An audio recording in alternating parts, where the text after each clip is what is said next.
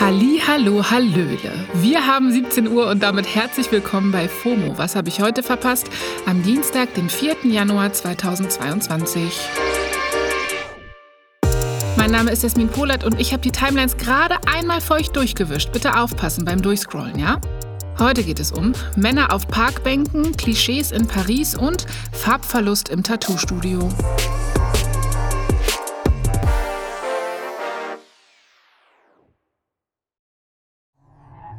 Bei meinem täglichen Twitter-Check gestern ist mir ein bestimmtes Foto von zwei mittelalten weißen Männern immer wieder in die Timeline gespielt worden. Der neue CDU-Chef Friedrich Merz in Trachtenjacke und immer noch CSU-Chef Markus Söder sitzen gemeinsam auf einer Bank am Kirchsee in Bayern und lachen herzhaft. Söder hat die Fotos auf Twitter und Instagram geteilt und in die Caption geschrieben: Neustart, Doppelpunkt. Ad CDU und Ad CSU schließen sich wieder eng zusammen. Gute und intensive Abstimmung mit Ad Friedrich Merz in Bayern. Wir freuen uns auf erfolgreiche Zusammenarbeit. Ja, da kommen offenbar ganz neue Gefühle auf, wenn man nach so vielen Jahren mal wieder in der Opposition ist. Das Foto stammt aus einer ganzen Fotostrecke und die wurde auf Twitter einmal durch die Meme-Maschine gedrückt. Es gab viel Caption This Überschriften, Sonnenkönig-Assoziationen, Laschet-Anspielungen und bayerische Volksmusik-Memes. Sehr gut. Ich sehe also, ihr macht euren Job als Twitter-UserInnen. Weitermachen. Es geht weiter mit politischen Bildern, aber anders. Die Netflix-Show Emily in Paris ist ja wirklich vieles, aber als politisch würde ich sie nicht bezeichnen. Trotzdem ist sie jetzt zum Politikum geworden. Die Serie triggert in meinen Timelines so einige, einfach weil sie so klebrig klischeehaft ist. Es geht darin um die Amerikanerin Emily, die nach Paris kommt zum Arbeiten und sich verlieben. Und auch die zweite Staffel hat jetzt wieder, wie ich das sehe, die ZuschauerInnen in einem Würgegriff aus Abscheu und Begeisterung.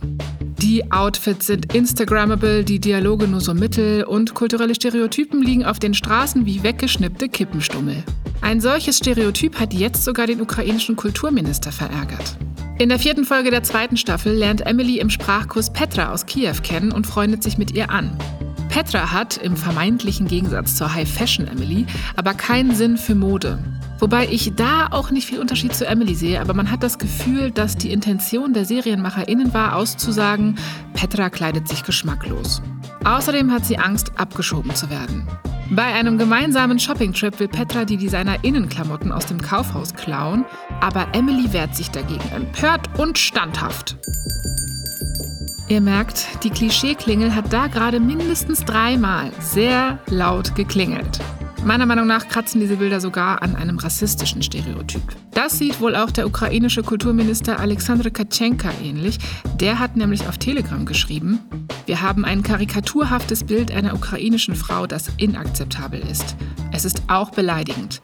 Werden so Ukrainerinnen im Ausland gesehen? Ukrainische Medien berichten, dass der Kulturminister auch einen Brief an Netflix geschrieben hat, in dem er sich nochmal über die Darstellung von Petra beschwert. Ja, das ist wie gesagt leider nichts Neues. Emily in Paris wurde davor auch schon kritisiert wegen der klischeehaften Darstellungen von französischen Menschen, die in der Serie zum Beispiel viel betrügen, rauchen und Baskmützen tragen. Der neue Seriencharakter Alfie kommt zum Beispiel aus London und geht gerne in Pubs und schaut Fußball. Aber klar, einige Stereotype tun vielleicht ein bisschen mehr weh als andere. Und als Langfinger mit schlechtem Kleidungsgeschmack will, glaube ich, auch niemand gesehen werden. Uncool insgesamt.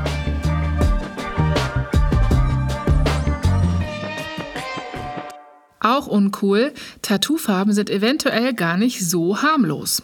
Einige davon sind jetzt zumindest verboten. Ab heute gilt nämlich eine EU-Verordnung, die viele Inhaltsstoffe in bunten Tattoofarben verbietet oder sie mit Grenzwerten belegt. Das betrifft Farbpigmente und Konservierungsstoffe, von denen man vermutet, sie würden Allergien oder Krebserkrankungen auslösen. Viele Inhaltsstoffe von Tattoofarben sind offenbar entweder potenziell gefährlich oder nicht ausreichend erforscht. In meinen Timelines wurde vor allem der Zeitartikel zu dem Thema echt viel geteilt. Den packen wir euch mal in die Shownotes, damit ihr alles genau nachlesen könnt. Aber kurz gesagt, die Farbstoffe zum Beispiel sind oft Industriechemikalien, die eigentlich für Autos, Kleidung oder Spielzeug entwickelt werden und nicht, um explizit unter die Haut gestochen zu werden. Mit der neuen Verordnung werden jedenfalls die meisten Produkte unbrauchbar. TätowiererInnen dürfen sie nicht mehr verwenden und HändlerInnen sie auch nicht mehr verkaufen. Viele TätowiererInnen sehen jetzt ihre Existenz bedroht, zumindest bis es Ersatzfarben gibt, die den neuen EU-Verordnungen entsprechen. Außerdem kritisieren viele, dass es dann mit den neuen Produkten ja auch noch keine Langzeiterfahrungen gibt. Die Europäische Chemikalienagentur betont aber mit der Verordnung, Tattoos sicherer machen zu wollen. Na dann, müssen wir wohl darauf vertrauen, ne? Übrigens, die Farben Schwarz, Grau und Weiß sind nicht von der Verordnung betroffen. Yay!